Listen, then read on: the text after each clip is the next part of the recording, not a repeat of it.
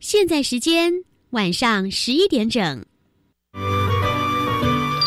艺术是科学的魔术师，科学是艺术的工程师。原来艺术与科学其实是一体两面的。对啊，科学可以帮助我的艺术学习更有效率。是的，没错，跨领域多元学习，让艺术脑遇见科学脑，就在每个礼拜一晚上十一点到十一点半，端端所主持的青春创学院。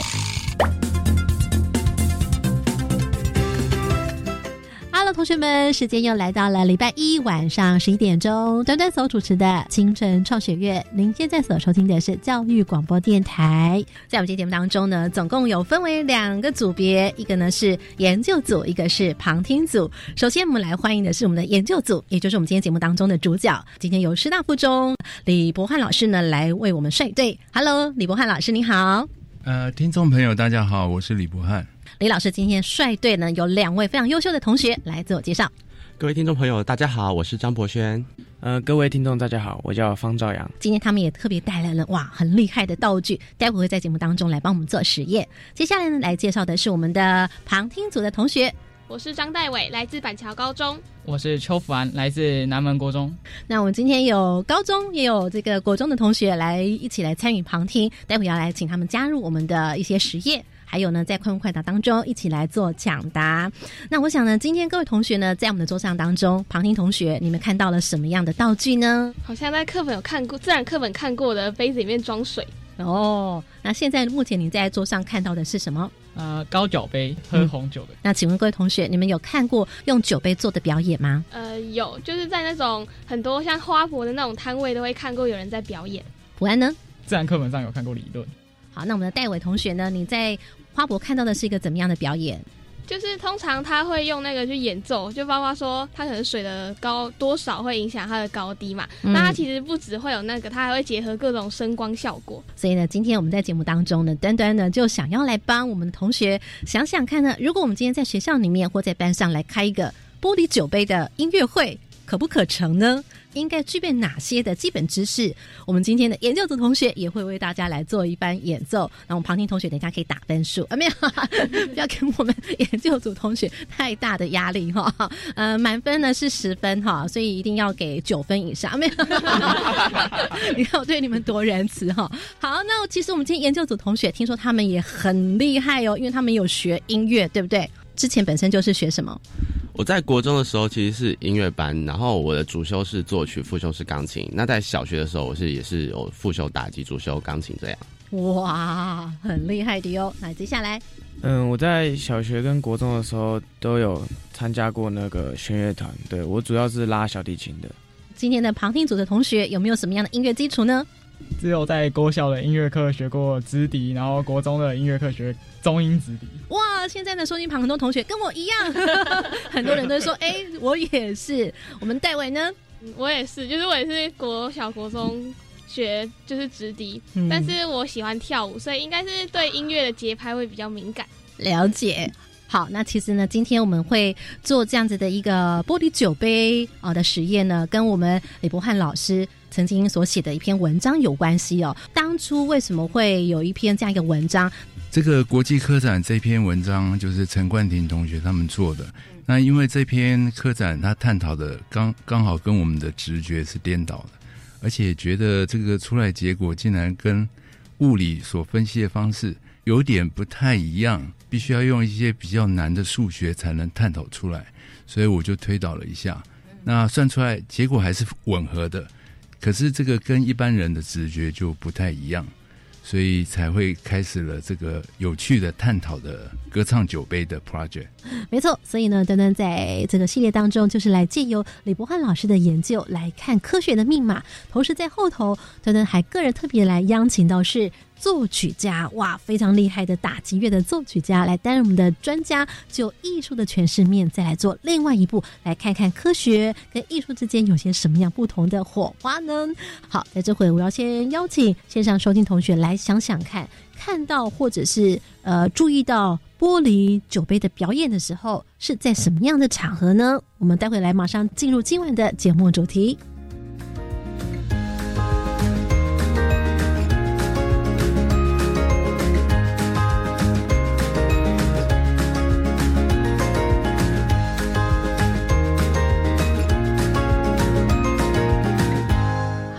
先请问一下庞婷同学，你们现在看到的这个玻璃杯，想要让玻璃杯发出声音的话，应该透过什么样的动作呢？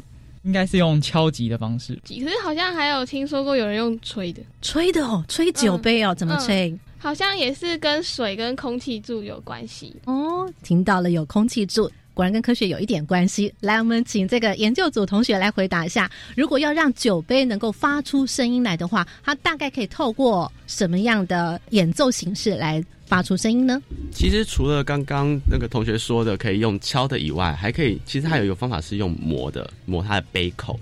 刚刚我们所讲的这个有敲的声音跟摩擦的声音分别是怎么样呢？我们一般来说常常会听到敲的声音，其实是这样子。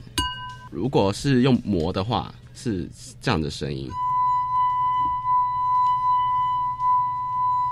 刚刚看到我们的普安眼睛真的好大好大，嘴巴都要张开来了。你心里面在想什么？磨的声音的时候，会发觉它那个超级大声的，整间录音室都有共振的感觉。时候，戴伟听到的时候感觉怎么样？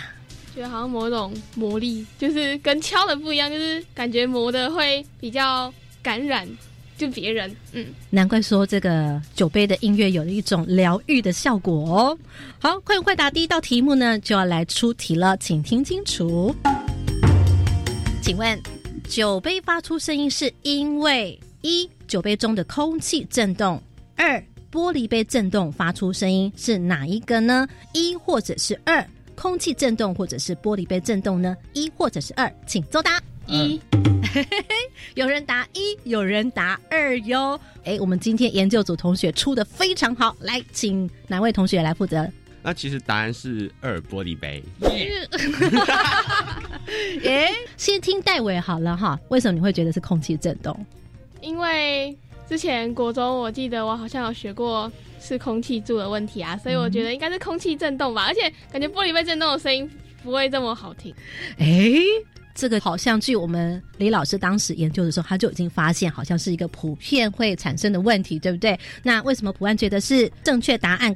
玻璃杯震动呢？在敲击的时候，你的锤子是先碰到玻璃杯，然后玻璃杯会先震动嘛，所以应该是玻璃杯震动的时候发出来的声音，然后去影响到空气柱，然后这样我们才听得到。请问李老师，刚刚同学庞听同学这样解释对吗？呃，刚刚同学回答的非常好，因为第一个敲到的是玻璃杯，然后其实空气柱的部分是让声音放大，所以应该主要的还是玻璃杯。哦，所以让声音放大是空气柱，也因此呢，我们要让那个空气柱大一点，声音就会变得更大声一点，这样子。第二道题，请准备喽。如果呢有两个酒杯，一杯呢是装了七分满的水。另外一杯呢是装了三分满的水，请问哪一个酒杯的声音会比较低？一七分满的，二三分满的，请作答。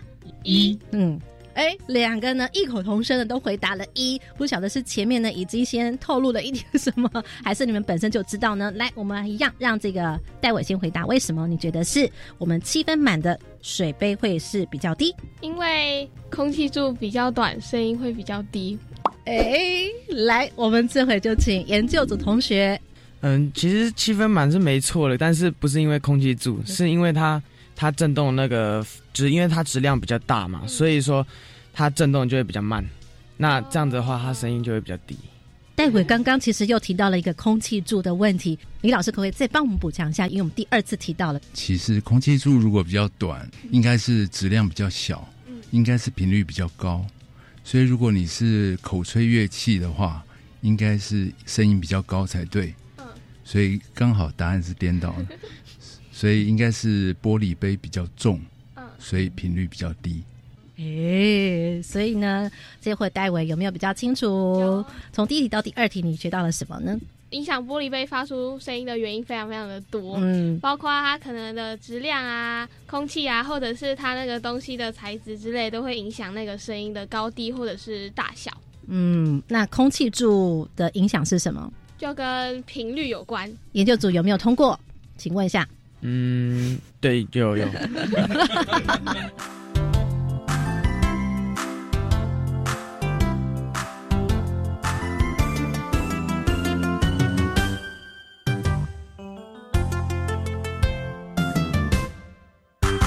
好，所以呢，我们用更简单的方式，当我们看到这个桌上有很多的水杯，里面装了满了很多水，各种不同呃水位的高低的时候，声音怎么样的时候会越高，怎么样的时候会越低？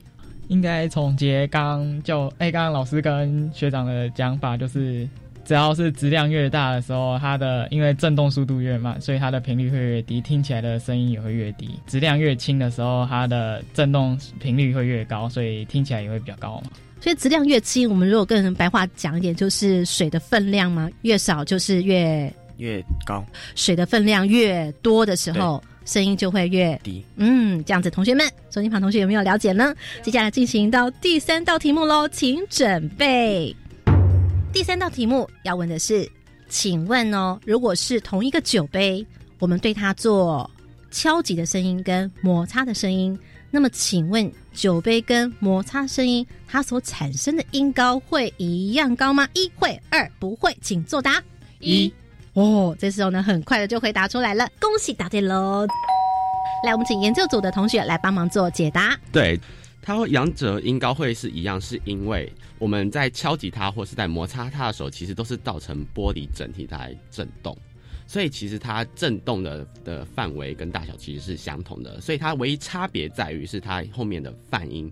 那其实泛音是非常非常微弱的一个声音，所以其实我们耳朵正常的情况下是很难去去察觉到它的差异这样子。嗯，还有发泛音链里面的音组成会有一些差位差别这样子。待会可以吸收吗？刚刚所讲的不同，嗯，知道泛音的意思吗？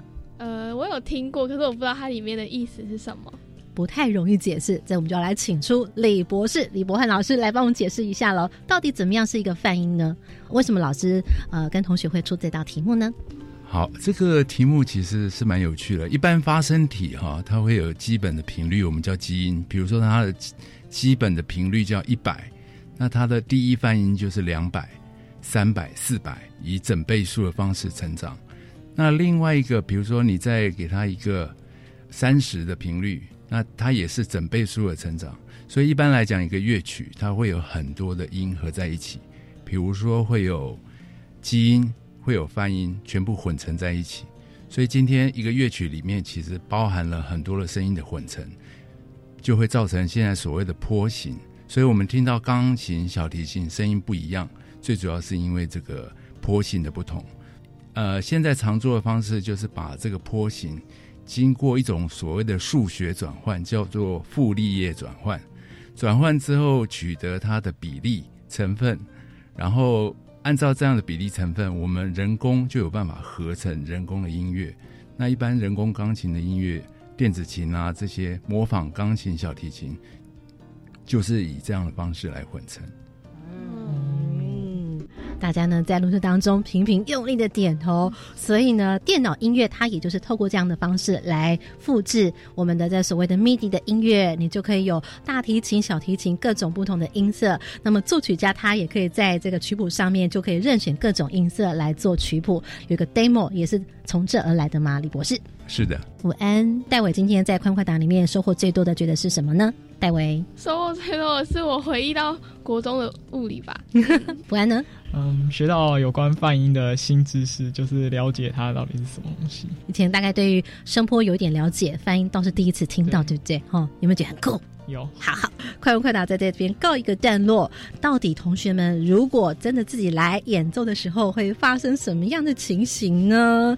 我们今天研究组同学来，请问一下，你们将会为大家带来演奏曲是哪一首？小蜜蜂，小蜜蜂，大家都很耳熟能详的曲子，听起来好像是蛮简单的旋律。但是我们来听听看，如果透过酒杯来做演奏的话呢，会发出什么样的声响呢？我们一起来聆听哦。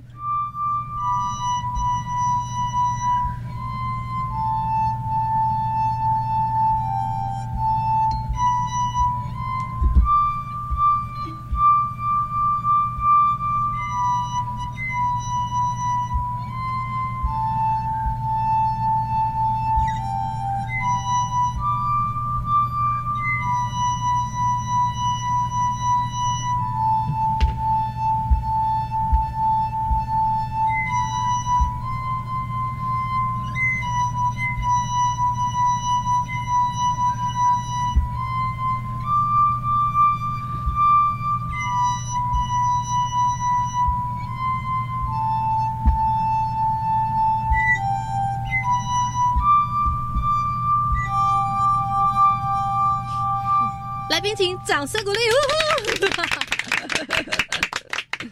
好，在这个小小的音乐会当中，其实呢，之前同学们他们已经在家里先演练过、练习过了。在我们今天录制现场呢，他们也非常的用心哦，特别制作了一个哇，一个板子，把这个酒杯呢是已经事先粘好、固定在这个板子上头了。那么呢，每一个水杯，其实我们所看到的呢，它其实不同的大小哟。听到了这段演奏之后，到底演奏的如何呢？在这我们就来邀请到是朱宗庆打击乐团名作曲家洪千惠。千惠老师你好，各位听众朋友大家好，还有现场的朋友们大家好。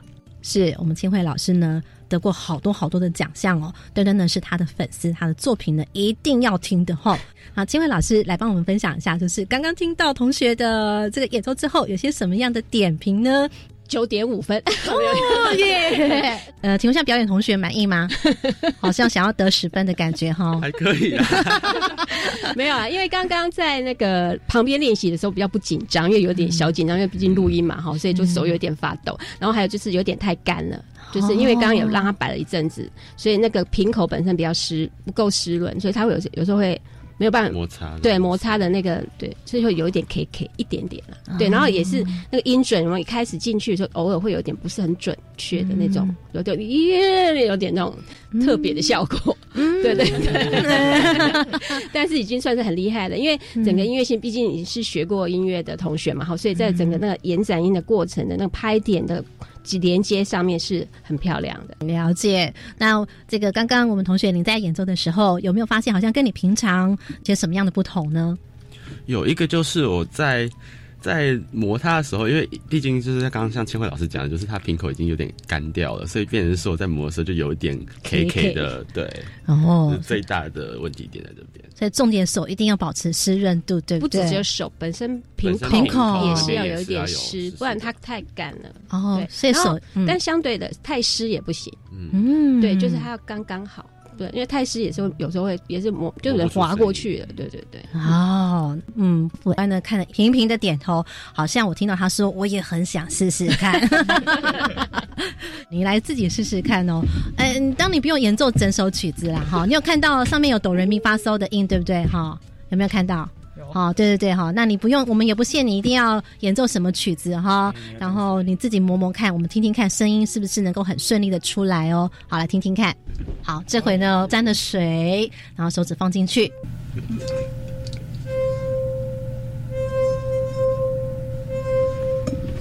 哦，它转了一圈，好像不太能够延展出来哦。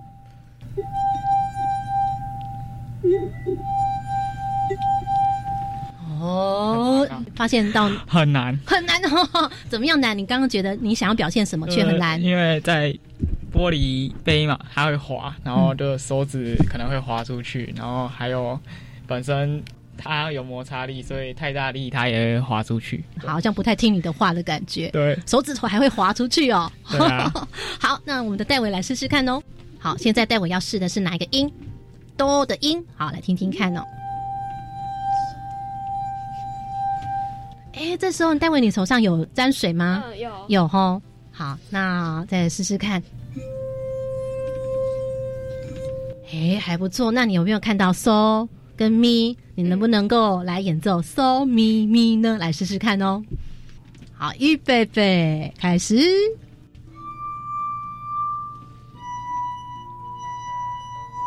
哎，掌声鼓励鼓励。待会在演奏的时候，你有什么样的感觉？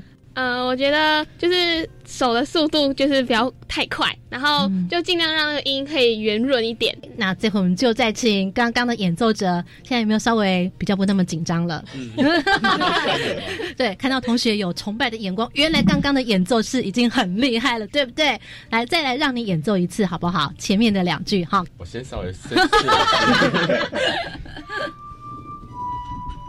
好，这时候呢，演奏家也要适应一下嘛，对不对？哈，好，现在在试什么呢？现在是试它那个就是杯子的边缘有没有到，就是那个刚刚好的那个湿度这样。嗯，好，那现在适应感觉还不错了哈，手感不错了哈，可以了哈。对，可以。好，请准备开始。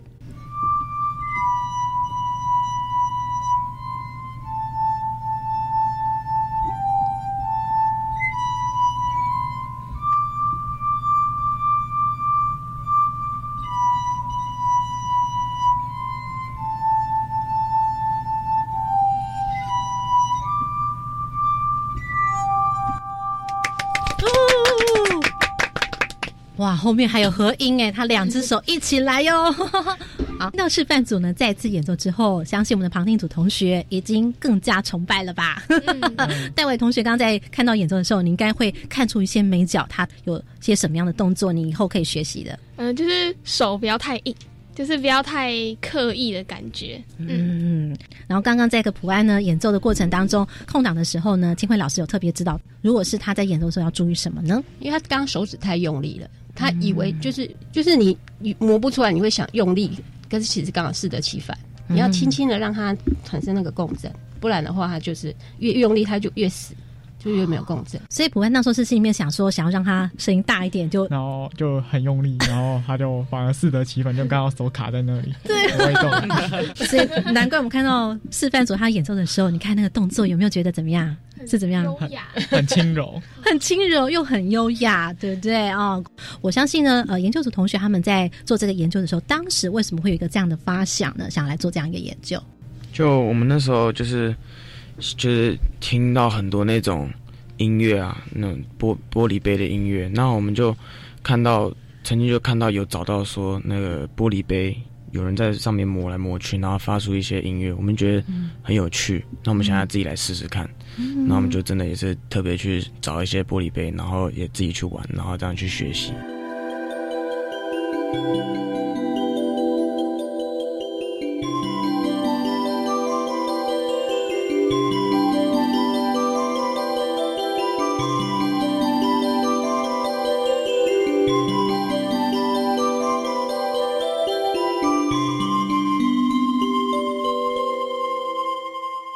中间也有一些历程，对不对？有些很多失败经验。那不知道我们的旁听同学，今天你们看到他们目前的示范到这里，有没有一些什么样的好奇的问题想要问呢？呃，就是我很想知道要怎么样去控制它的水量，还是什么让它可以产生那个音？嗯，因为我觉得应该跟水量什么的很有关系嘛。可是我不知道哪个音是到哪水到哪里是收啊，是咪啊之类的。嗯，不然呢？就是在。玻璃杯的挑选上有没有厚度的问题？就是在磨的时候，可能厚度太厚，可能会磨不出声音的问题。好，那关于这个问题，有关于玻璃杯的这个材质的选择，洪金辉老师可以给我们一些建议呢？哦，当然，呃，我们其实这个音乐我们也常常听常讲说是水晶玻璃杯音乐，其实就是因为它的就是它的材质越纯净的话，声音当然就会越 pure，就会越越干净，就是它波形应该是这么讲，就会越。单纯就越声音就越好听哦，对对对，那刚刚讲的也没有错，就是越薄让它越容易出声，厚的话就是要不不容易磨得出来。哎，那刚刚其实好像跟水它抹多少水有很大的关系，可是如果不抹水呢，可以吗？你们觉得？戴维觉得？我觉得应该不行哎，因为它还是要有个湿润度，才有办法制造出声音。哎，那不然呢？我觉得不磨水可能就跟我刚刚一样磨不动，亲身体验。但为什么要一定要磨水呢？增加它的那个湿润度，然后还有滑过去，所以它手指不会压住它，然后把它共振减少掉。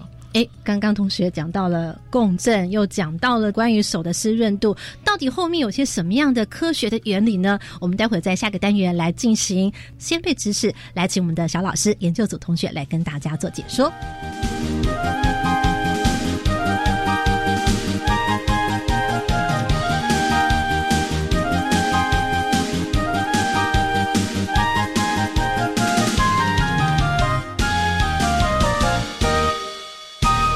来到本集节目压轴先辈知识科学密码，这回呢，端端就要来请出我们的两位小帮手博轩以及赵阳来告诉我们。好，那我们对就是开始讲这一切之前呢，我们先了解一下什么是声音。那声音基本上的话，它是波嘛，嗯那它波的话，基本上就是让空气去有震动，有那种压缩的震动去传递，那这就其实就是我们讲的声音。然后在我们国中理化课上面，其实我们有学到声波可以用三个性质来描述它，那就是频率、还有波形跟振幅嘛。那频率其实就是我们生活中常听到的音高，像是哆、瑞、咪、发、嗦，它其实就是五个不同频率的声音。对，那现在有一种那种测量波的仪器，这种东西叫做示波器。那这种东西呢，你可以去清楚的看到，就是一个音的它的波形长什么样子。那你透过看到波形，你会发现说，不同乐器它的音色。不会一样。那这就你就会发现说，那个波形啊，它每个的波形都有各自样、各自特殊的波形。那这个我们代表就是它的音色。嗯，对。然后你会去看到他们每一个波哦，有他们的振幅，就是它的大小。那这个其实就是我们所谓的那个声音的响度。那那个振幅越大的话，代表它能量越强，它的声音就比较亮、比较大。哦，好像在上这个理化复习课，有没有？嗯。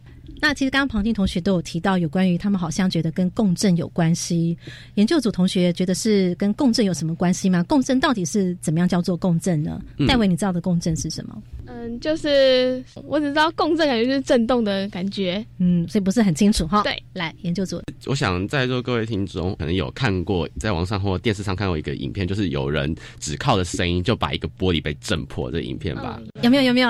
大家应该有这种印象哦，女高音夜号夜号。对啊，然后就玻璃被啪就破掉了。嗯，那其实共振它定义上面，它其实就是一个物体在特定的频率下，然后它会有比其他频率有更大的震动的现象。那换句话说，它就是当我发出了一个声音哈，然后刚刚好可以对上玻璃杯的自然共振频率，那玻璃杯就会产生比平常更激烈的震动。然后像那个玻璃杯会破掉，是因为它已经最后震动到它那个玻璃杯就无法承受了，所以它就破掉了，就会变成像影片那样子。的现象。那请问自然共振频率是什么东西？哎，这个问题突然研究组这时候呢紧急请要救援了，对不对？对，这个部分没有学到，是不是？还是这部分蛮复杂，蛮复杂的哈。老师觉得有办法，今天在课堂当中两三句让大家了解一下吗？呃，一般来讲哈，共振我们如果用音差来看哦，比较简单。比如说音差发出来是单频，你如果有两只音叉，比如说一只音叉 A 音叉频率是一百。那我敲 A 的话，那我 B 音叉放在旁边，就 B 音叉也会跟着发出震动，那就好像说我是敲击 A，结果 B 也产生震动，那这就是一般的共振。那一般共振的呃情形是这样，可是因为我们中国字的关系啊，大家好像都把这个 共振名词就用混在一起了。比如说你在磨酒杯的时候。酒杯它其实有一些频率嘛，所以其实你用湿润度在让这个酒杯产生声音的时候，为什么要适当的湿润度？是因为它在产生震动的时候，你希望下一个时刻你的手指头是 enhance，就是让它的振幅增强，而不是破坏。所以有些同学像福安刚刚就说用共振的现象啊来加强它的声音，所以这个名词上有时候会。比较容易混淆，其实我们只是希望可以让它声音比较响亮、比较好听，所以你要适当的湿润度，才能让它的振动频率不会消失掉。那你如果今天用敲的，其实很多声音是混在一起，所以敲完之后马上大概就不见了。啊，你如果是用磨的话，它其实它可以持续的时间是比较久，因为彼此之间它是互相增长。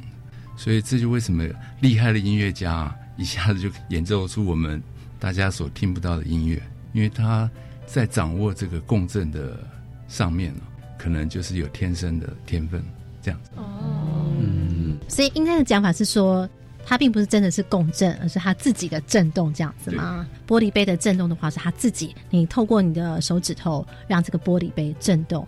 而让它变得比较大声，是吗？好，这个呢是我们的先辈知识，在这边要暂告一个段落。在往后节目当中，我们还会请洪千惠老师就打击怎么样的来打得更好听，来为大家破解关键密码。好，今天非常感谢来自师大附中李博汉老师的率领，以及我们忠实的旁听同学们的参与。也欢迎同学呢，现在就即刻上我们的粉砖关键字“端端主持人”，不用喽，每个礼拜一晚上十一点钟准时收听端端所主持的青春创学院。我们下回见，拜拜，拜拜。